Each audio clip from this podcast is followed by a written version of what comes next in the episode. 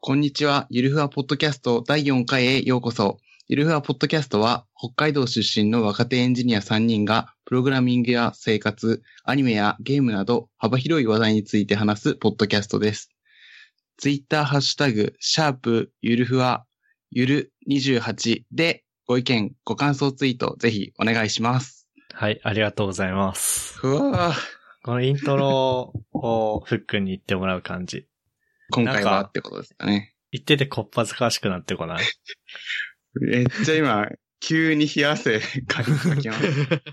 こっぱずかしいっす。 うん、これ、どっちがいいんだろうね。いきなり始める感じと。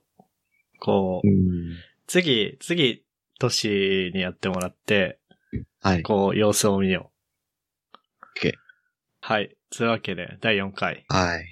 うんとね、そうね。まず、最初にお知らせなんですけど、あの、ウェブサイト、ね、あの、うんまあ、ジキルっていうやつと、ジキルっていうやつを使ってウェブサイト作って、で、GitHub Pages っていうところに上げてるんだけど、まあ、最初、第3回までの時点ではすごいなんかその時給デフォルトのテーマって感じだったんだけ ど、まあ久々にね、ウェブサイトちゃんと作って、うんで、結構余白とか、とデザイン的にまだまだこう洗練されてない部分はあるものの、まあ一旦こんな感じでっていうことでウェブサイトアップデートしたんで、あの、もしよかったら見てみてください。シャレ。で、写真とか結構適当だからね。これどうしようね。なんかあの、アイコンはさ、うん。ポッドキャストのアイコンはなんかこれ、東京で僕の新居でタコパした時のたこ焼きの写真だし、うんうん。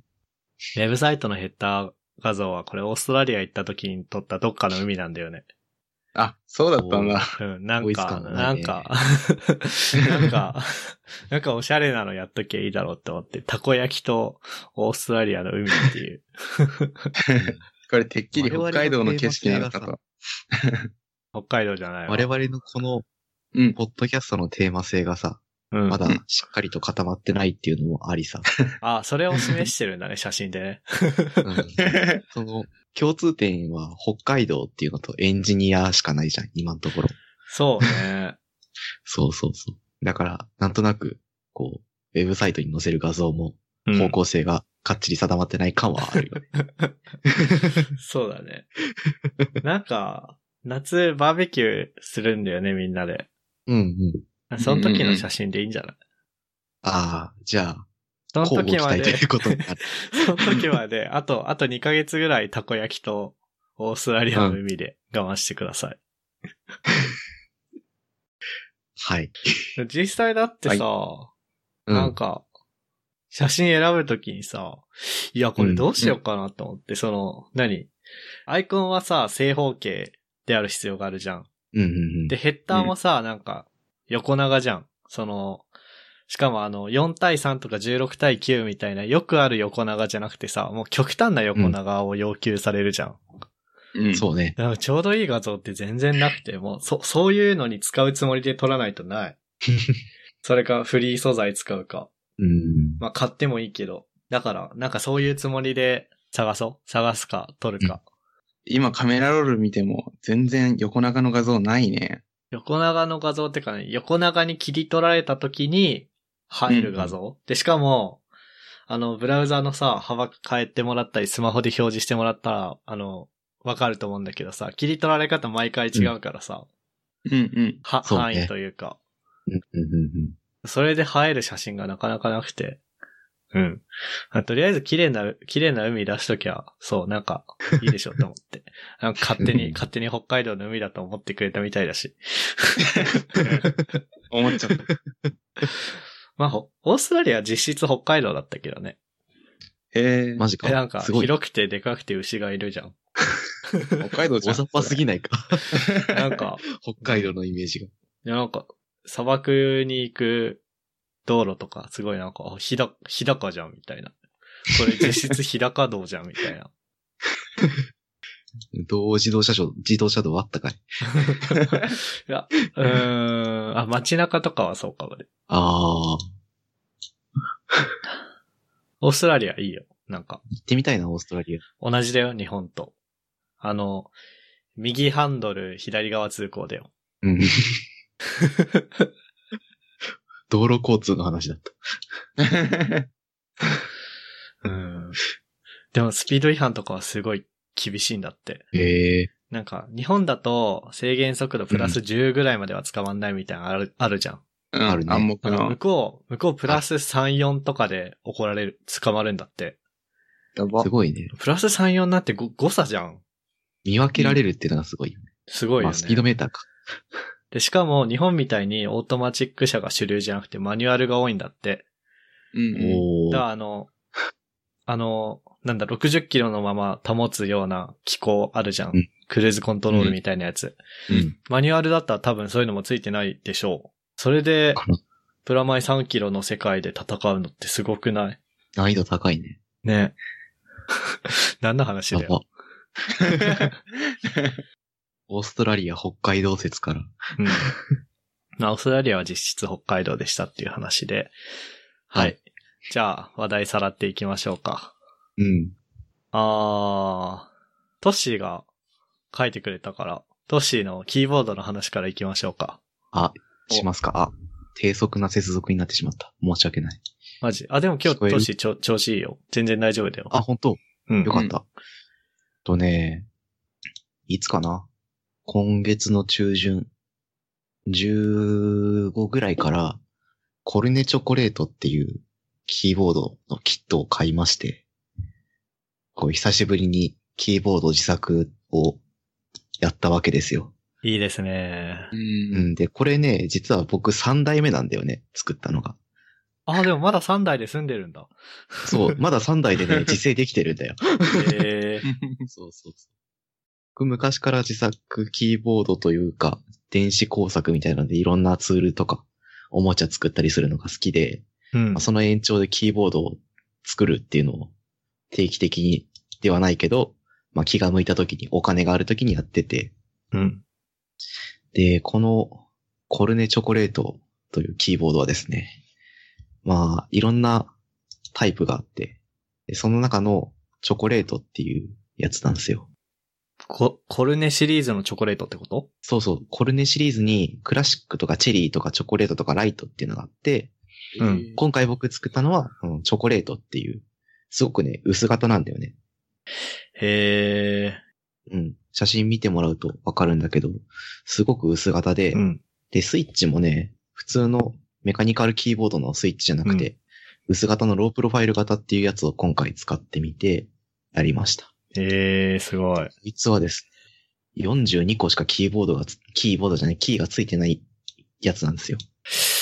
へえ。なんか、普通のキね、足ーりボないーよドっね。て、うんそうそう、100個ぐらいキーがついてて、まあ、シフトとか、オルトとか、で、まあ、入れ替えるみたいなことをするんだけど、このコルネチョコレートとか、有名なレッツスプリットキーボードっていうやつとか、ヘリックスってやつとかは、だいたいレイヤーっていう考え方を導入していて、あるキーを長押ししたりすると、こうキーボードのマッピングが変わって、打てる入力、ん入力できる文字が変わるっていう、そういう仕組みを採用しているんだよ。うん。えっていう、そういうので、まあ、すべての文字を入力できるような仕組みになってますよというキーボードを作ったという話です。コルネチョコレートの写真見てんだけど、下の方に、左右下の方にこう3つ並んでんじゃん。うんうんうん。これが多分あれだよね、コントロール、シフト、オルトそうそうそうそう。あだとよは、ね。僕の場合はエンターキーとかエスケープキーとかを親 指のこの3つのところに当てて、あ、左右で別々なんだ。そうそう、左右で別々のそれは普通か。うん。役割を持たせて、はいはいはい。右の親指の一番端はエンターキーで、うん。対象するところはエスケープキーみたいな感じで、今使ってるえ感じです。ー。で、一応その、何普通のキーボードの形してるっぽいところが、うん。 3列で、さ三、三行三行っていうのかな三行で、6列ずつあるから、そうそうそう。あ の、僕の目の前に今、あの、Mac の日本語キーボードがあるんだけど、真ん中のアルファベットと、うん。あと、あ、いや、あの、US キーボードだと何があるかわかんないけど、日本語キーボードだとアットマークとか鍵カッコとかが当たる、あるあたりまでは、網羅してんのね。一応、一応カバーしている。えーそこでさらに数字を打ちたいとか、あとファンクションキー打ちたいってなったら、あの、あるキーボ、キーをうん。長押ししたりとかすると、うんうん。こう、打てるキーが変わる。というへえ。同じキーでも、例えば、クワーティの部分だったら、こう、ファンクションキーに当てたりとか、数字に当てたりとか、うん。まあ、記号に当てたりとかもできるっていう仕組み。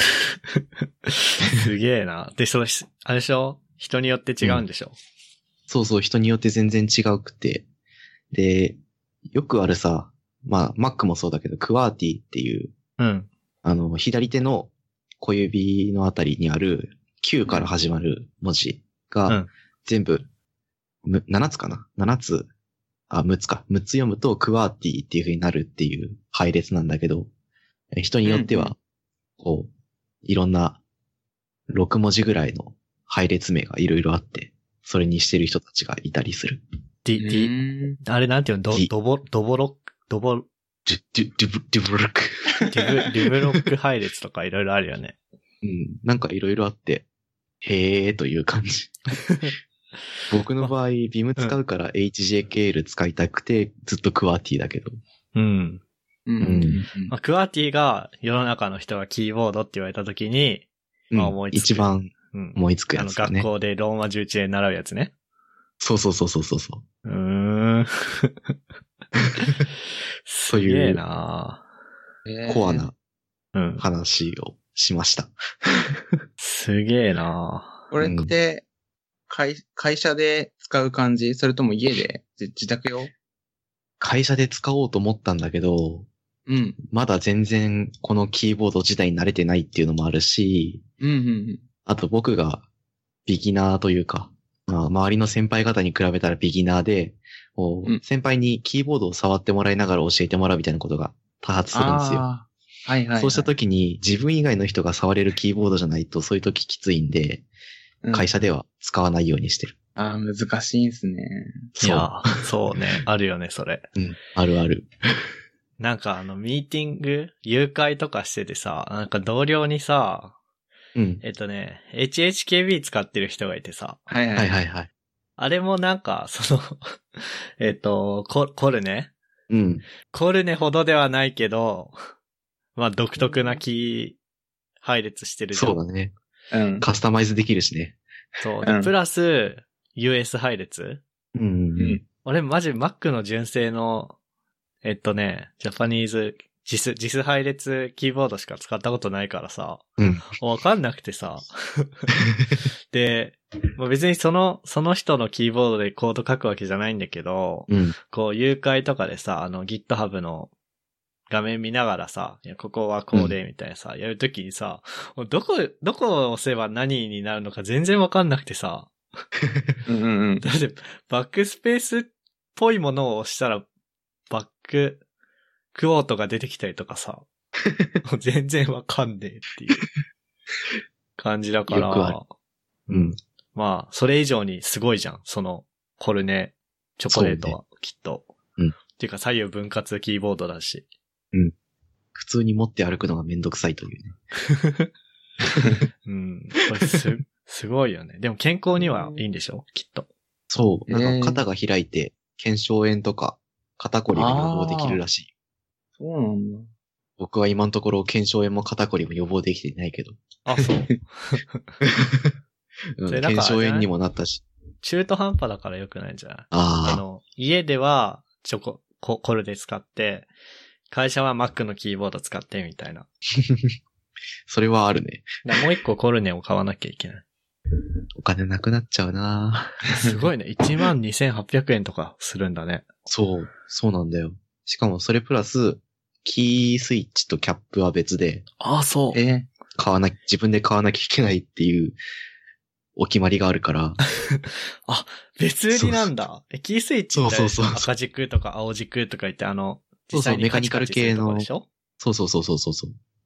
で、キーキャップがあの G 書いてるとこでしょそうそうそう。まあ書い書いてない人もいたくさんいるけど、まあ、一般的に字が書いてるとこでしょ、一般的に字が書いてる。すげえなドブ沼なんだけど、うん興味があったらぜひぜひ。片足突っ込んでみてください。ね。うん。ふっくんとかはキーボードにこだわりある人いやー、特にはないな。ハッピーハッキングキーボードを買ったら、もう家ではずっとそれしか使ってないけど。あ、そうなんだ。うんうん、あれもなんか一段少ないよね、普通のキーボードより。うん、少ない。ね、最初の方困ってたけど、慣れたら全然いけるよね、なんかキーボードって。そう。慣れるとね、うん。問題ない。へむしろキーの数が大きくなっていくと、うん。な、なんか、自分の手の位置がわけわかんなくなって、あれあれってなってー。うん。いくという。へー。すげえな。自自作キーボードはなんか、その界隈のコミュニティも結構、最近はね。勢いあるそうよだね。ね。勢いが強い。あの、技術書店とかうでん。いるよね。いるいる。ああ、てか、自作本出キしてーるボ人ードのイベントもあったよね、確か。イベントあるよ。いやー、すげえな。すげえすごいよね。うん。まあなんかそういうのに足を踏み入れるには、まずあの、Mac のうん実配列っていうこだわりを捨てるところから始めなきゃいけないからな。まず実配列っていう時点で選択肢が狭まるじゃん、かなり。うんうんで、そこに Mac のってつくと、もうん。う。うん純正しかないみたいな。そうね。え、じゃあ、ふっくんは US キーボード使ってるの うーん、そうだね。今家では Windows のデスクトップではそう。 ?HHKB の US 配列。そう。えーかっこいいな。そ、そこだけかっこいいっていう。だけどね HHKB 使ってると、うん。おしゃれでかっこいいよね。ちょっとどやれる。どやれる感あるね。あの、損失スタイルとかするんでしょああ、かっこいいあねの、。MacBook の上に、MacBook かラップトップのキーボードの上に、はいはいはいはい HHKB の線の損失スタイルっていうらしいんだけど、うんうんうんうん。同僚それやってるわ。おお。時たまやるし、あとなんか高専でもやってる人見たな、それ。あ、そやってたう。。そんな、そんな人いる んだ。僕茶軸、茶軸のキーボードあ、でやいってた。た。いたわ。いた ね。それ僕 TA してる学生にいたわ。 いたね。いたいた。なんか、自然な光景すぎて忘れてたわ。ええすげえな。 ちなみに MacBook Pro でうん。損失スタイルをするためだけのアクリル板も売ってるから。ああ、その押しちゃわないように、キーボードを。そうそうそう。すげえ。これ一個一個ハンダ付けするんだよね、自分で。せやで。で、なんだろう。まあ、基板があってさ、で、ダイオードをつけて、うん。ダイオードをハンダ付けして、ダイオードをハンダ付けして、あのーマイコンうん。アルデュイの互換のマイコンを取り付けて、で、左右をつなぐための、あの、オーディオジャックなんだけど、うん。端子をつけて、で、マイコンのリセットスイッチをつけて、最後にキースイッチをつけて、完成。うん。 あとは、あとはファームウェアを書き込んで使うだけ。ああ、なるほどね。あ、じゃあ USB のあの、プリンターケーブルみたいなやつ、つないで書き込まなきゃいけないんだ。そうそう。すげえな。で、さらっとこう、キー、ダイオードハンダ付けしてとかさ、キーキャップはめてとか言ってるけど、それが、あれでしょこの、こん、この場合だと40、42個だっけうん、42個あって、って感じだね。で、左右、どちらもあり。 うん。あ、左右、あ、で、42個か。うん。で、今回はね、普通の、まあ、皆さんが、こう、想像するであろうダイオードって、こう、なんか、オレンジ色の本体に、黒いスリット、アノーうドん仮想のスリットが入っていて、で、左右から銀色の足が出ているものを想像すると思うんだけど、うん。今回使ったのチップ型で、あー縦横、縦横2ミリぐらいしかないものを42個取り付けたっていうええやば。ストーリーがあってた ね。うんマジでようね、やるわ。初めての体験だ ったよ。チップの素子をハンダ付けするっていうの。あー、貴重なま、体験前、前使ってたのはヘリックスとかいうやつだっけそう、ヘリックスってやつはとか、H、あ、とレッツスプリットは、うんあの、通常の皆さんが想像する通りのダイオードを使っていたんだけど、えー、なんでこれだけチップ型なんだろう。ね。でも、スペース削減薄型にするためなのかなと思うけどね。ああ、そうか、そうだね。そうそう。うん。すげえなという話でした。ーはい。これぐらいでいいよ。これぐらい でいいこれぐらいでいいよ。 話しすぎたわ。もっいや、もっと、もっと話していいよ。このなんか、 たいないもったいない。えっ、と、コルネチョコレートってのを調べたら、勇者工房っていうウェブサイトが見つかったんだけど、うん。これがなんかキーボード、自作キーボードの売ってる会社って感じそうだね。多分日本だと一番大きいぐらいなんじゃないかなと勝手に認識してて。えー、秋葉原に実店舗もあるんで、あ、そうなんおだ。宅の皆さんはぜひ行ってください。えー、あ、すごい、工作室とか使えるよ。そう、工作室っていうのもあるし、パーツも売ってるし、うん。あとなんだっけ。なんかね、レンタルボックスみたいなシステムがあって、そこにキットとか、うん。そう、あの、なんつうんだろう。箱が何個かあって、うんで、。そこに、あの、自分の作ったキキーボードのキットとか、あと、完成品とか、そういうのを入れておくと、まあ、代理販売してくれるみたいなことをしていああー、るらなるしい。ほどねよくは。、すげえな。あんまりよくわかってないんだけど、うん。そう。レンタルボックスなるシステムがあって、それが割と反響を呼んでいるらしくて、うんうん。こう、ツイッターとかでもよく取り上げられてるっていう感じらしいです。えー、ああ、本当だ。じゃあトッシーもオリジナルのキーボードを販売してみれば。うん。そろそろ自分でキーボードを設計するのを始めてみようかなと、ちょっと思案してるところです。 DSL ってあるじゃん。ドメインスペシフィックランゲージ。ドメイン特化言語。うんあの、うん。 Ruby のジェムファイルとかみたいにさ、うんなんかある目的に特化した言語みたいな。うん。そんな感じでドメイン特化キーボードとか作ってみれば。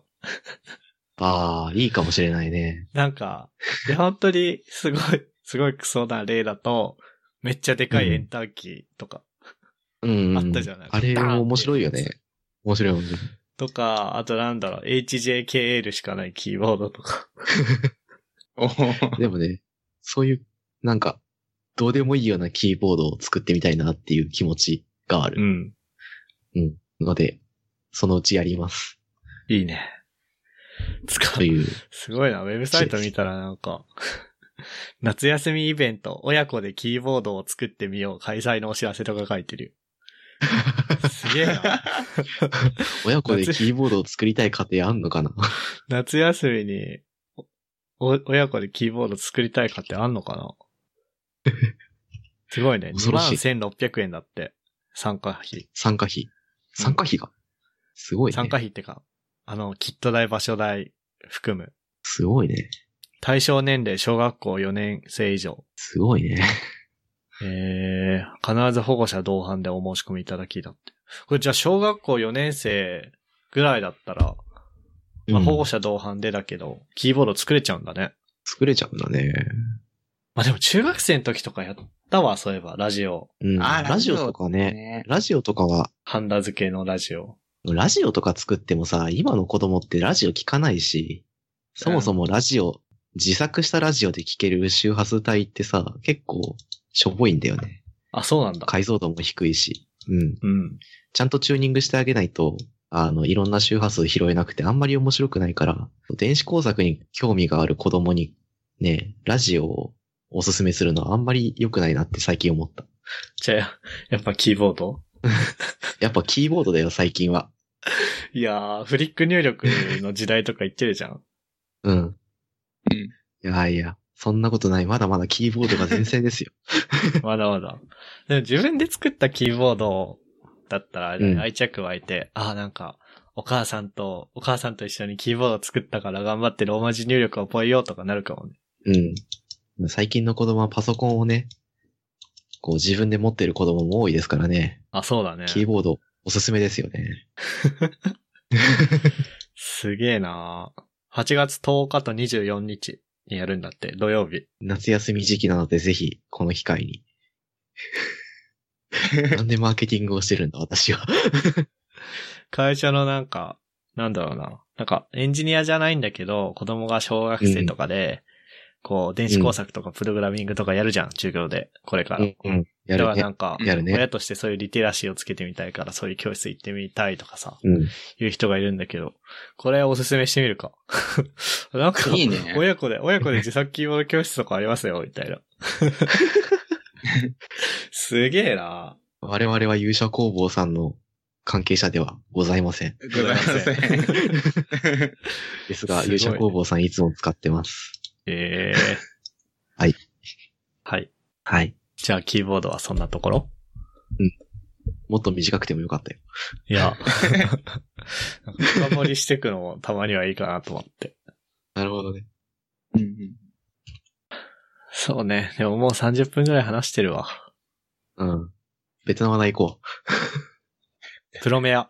プロプメア。ロプロメメアア。いいなプロ俺メア。一昨切日何なの見か何なのか一切知らないんだけど。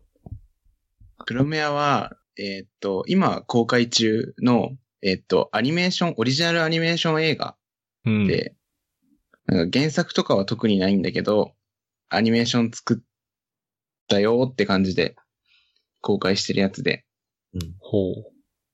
で、昨日見てきたからめっちゃ新鮮な感想があるっていうね。もういいなあまじゃだあ見てないんだよなお願いします。でもあれだね、ネタバレを含まずに言ああ、言わななるいほどね。えぜひそうしてほしい。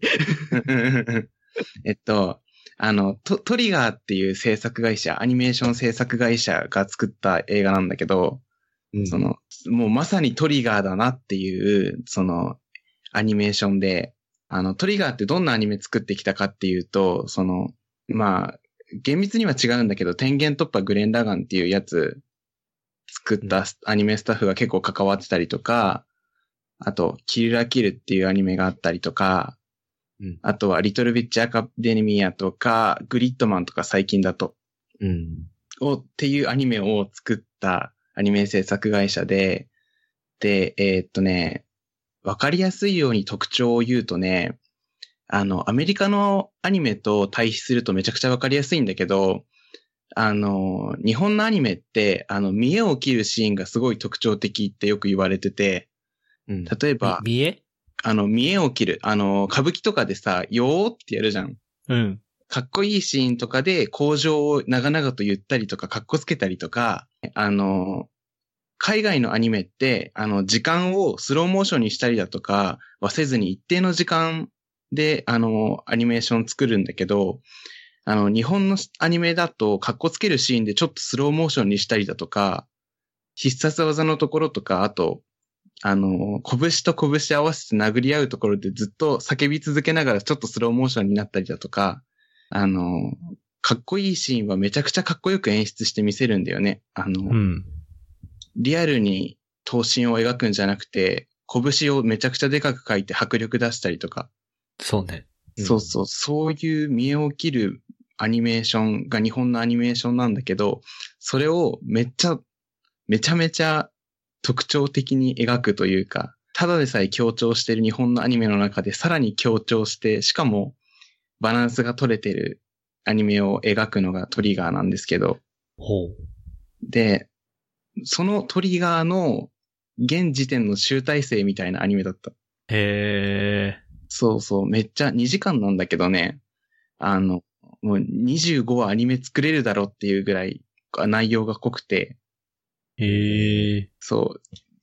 でもあれだね、ない、スピード感ありすぎて途中追えなくなっちゃったところもあった。あ、そうなんだ。そう。じゃあもそう一回見に行こう、もう一回見る予定を立ててるよ、 今。昨日見たみたい来たばっかり。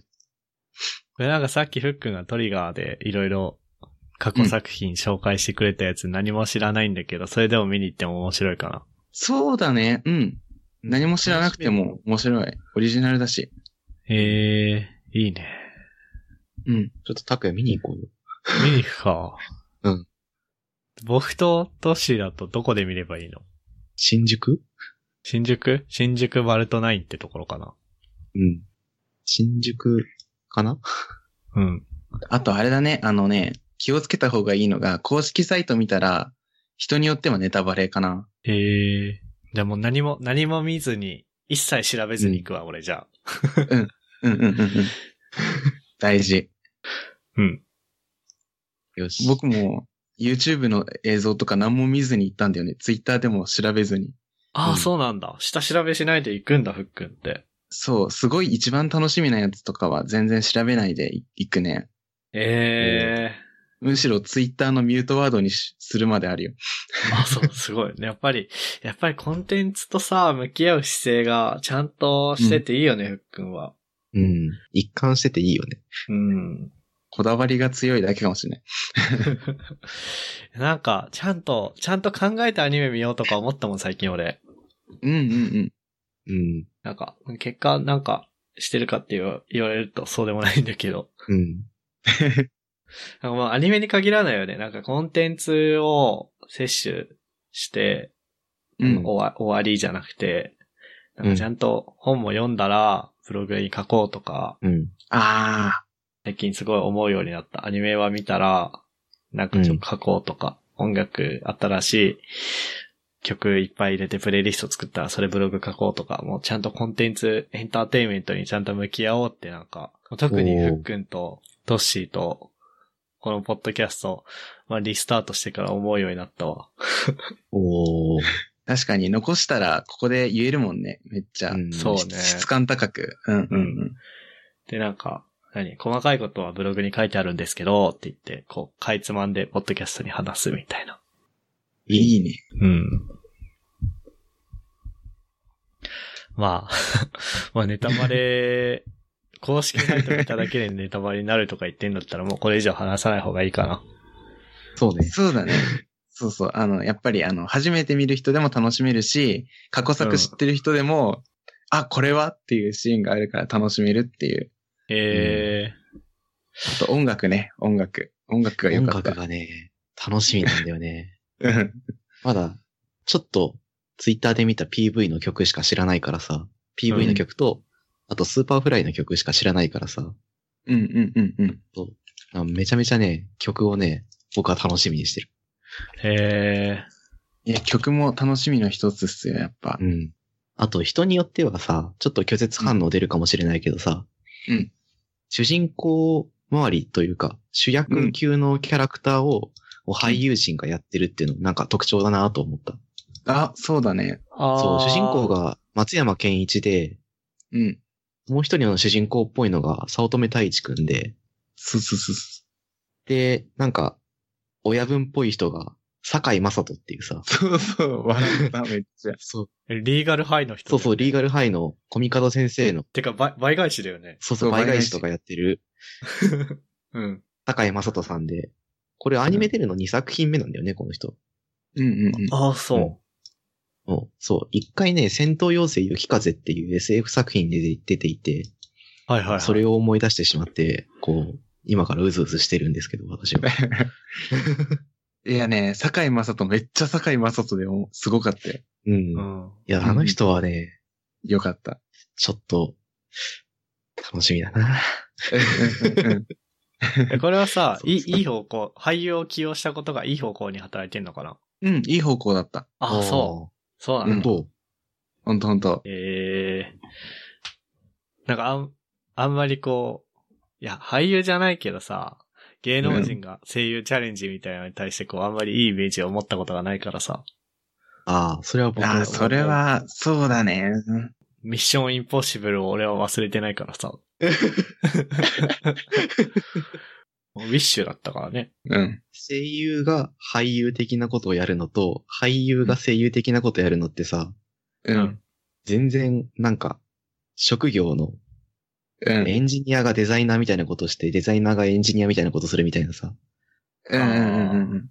なんか全然違うことだからさ、こう、一色単にされると、うってなっちゃうみたいなところはオタク的にあるっていうのはあるけど。それはある。うん。なんかこの3人はうたんく。さん出てるから、いいなっていうのと、う安。心。坂井正人さんは単純に演技力がやばいっていうので、ほうほううん。安心できる。かな松と。山健一って、ガンツに出てた、出てた。出てたね。はいはいはいはい。うん。ええまあじゃあ、 見に行くかもしい。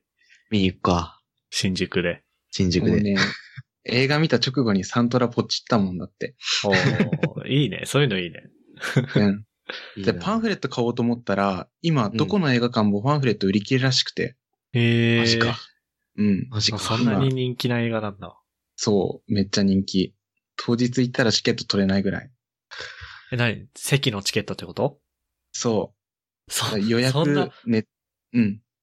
そんなことが起こるんだ。この時代に。うん。ね、びっくりした。で、しかも札幌ででしょそう、札幌で。札幌でやば。すごいね。なんか札幌で、本当はね、先週行ったんだよね。うん。まあ、言うて、言うて、行けるっしょと思って、2時間前ぐらいに映画館行ったら、売り切れてて、すごあ出直した。い。 すごいね。うーすん。ごいな。なんかいい席取れるとか取れないとかいうレベルの話じゃないんだね。そうそうそう見れるそかう見。れないかなんだな、本当に。すごいええねじゃあこれは見なきゃね。見よはい。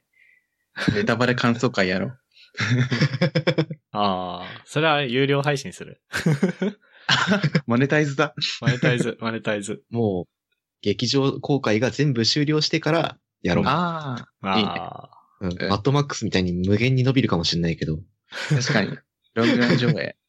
そう、スーパーロングラインになっちゃうかもしれないけど、まあやろう。やろう。うんはい。いつかやろまあじゃあそんなとこかな。うん、とこっす。はい。ああ、米びつの話なんだけどさ、う。うん。見てこのツイート。おー今見るわ。農家の娘からのマジレスってやつ。お米は常温だと虫が湧きやすく品質が劣化します。うんうん。お米用の保冷庫がありますと。んほう一般家庭の冷蔵庫では野菜室がまあ適温のようですと。おーもう君たちさ、うん。僕が米びつ冷蔵庫 に入れたのバカにしてきたよね。もうこのツイート流れてきた時本当にね、もうなんかもう俺の勝利だなって思った もんな。で大体さ、うん米びつをさ、まあ僕の家は6 5リッターかな ?5 リッターの米びつに、うんまあ米を普通に入れて、うん。で、米用の防虫剤、米びつ用の防虫剤みたいなの買ってきて、あの、あの、と、唐辛子くんみたいなやつでしょ。そうそうそう、天板のところに貼って、それで全然こと足りてるからいいかなと思ったんだけど、農家が言うならそうなんだなって感じはするよね。農家の娘だもんな。その、農家の娘だもん俺の意見をしてみたいみたい な。僕言ったよね。っていう、はい、話でした。ご無めん限なの謝罪を。ごめんな。無限に申し訳ない。でもね、入れ、入れたらすごい邪魔なんだよね、米。2キロの米びつでもすげえ邪魔なんだよ ね。もうなんか、冷暗所でいいんじゃねって感じがしてきて。提案所。炊くや、米炊くときは3号で炊くうん、3号で炊いてる。3号で炊いて、うんタッあの、ご飯用のタッパに入れて冷凍してる。もう米を全部さ、3号ずつにさ、分けて、あああの。袋型のジップロックに入れて、こう平積みしておくとかでもいいんじゃないまあ、あの、米びつの形してる必要は確かにないよね。ないからうね。ん、うん、うん。ああ。いいねあ。そうするか。って思った。っ はい。て思った。もうね、もうこのツイート、もう絶対もうこのツイート、ポッドキャストで話してよって見つけた時に思ってさ、 うん。でもさっきもさ、米切れたから、うん。あの、冷凍の米のストックがなくなったからさ、米3合また炊くのにさ、 なんかもうもうずっとそれのこと考えながらやっててさ、もう間違えたあのさ、米の釜のさ、3合ってか、あの水入れる線あるじゃん。あ、あそこまで米がわーって入れちゃっ てさ。あそこまで入れようとしてて、何も考えずバーってやった後に、うんいや、ちげえわって思って。また、か、釜からさ、米びつに戻してさ、うんちゃんと測り直してやる。はい。ごめんな。 ごめんな。もうもう自分が正しいって言いたごくめんて仕方がない。間違いを認めたくないんだよね。ごめんな。あ、しかも、リップで農家指導員、農機指導員がついてる。あ、本当だ。元、元 JA で納期指導員をしていたものです。米は13度ほど保存が理想です。だって。間違いないわ。うん。でも冷蔵庫ってもうちょい低くない ?10 度ぐらいじゃないそうだね、10度以下だな。8度とか7まあ、だから野菜室がいいって言ってんのか。うんおそらくね、うん。俺の冷蔵庫野菜室ないんだけどさ。俺もない。なんか肉入れるとこはある。でかい冷蔵庫買おうよ。もうちょいでかいのでもよかったかなって思うけどね。うん。一人じゃ管理しきれないけどね、きっと。そうね。 はい。じゃあ、まあ言いたいこと言ったんで、うん。うん。そろそろ終わりますか。はい。えっ、と、じゃあ今日もエピソード4かなを聞いていただきありがとうございました。えー、小ノートは、えっ、と、なんだっけ、ゆるふわ .com スラッシュ4に、えー置いておきますんで、ぜひぜひ見てってください。あと感想とか意見あれば、ぜひ、ハッシュタグ、シャープゆるふわ、えーゆる28で、えーどんどんツイートしてください。じゃあ、そんなわけで、お疲れ様でした。お疲れ様で And now, a short commercial break. 現在エンジニアの採用にお困りではないですか候補者とのマッチ率を高めたい辞退率を下げたいという課題がある場合ポッドキャストの活用がおすすめです音声だからこそ伝えられる深い情報で候補者の興味関心を高めることができます株式会社ピトパでは企業の採用広報に役立つポッドキャスト作りをサポートしています気になる方はカタカナでピトパと検索し X またはホームページのお問い合わせよりご連絡ください。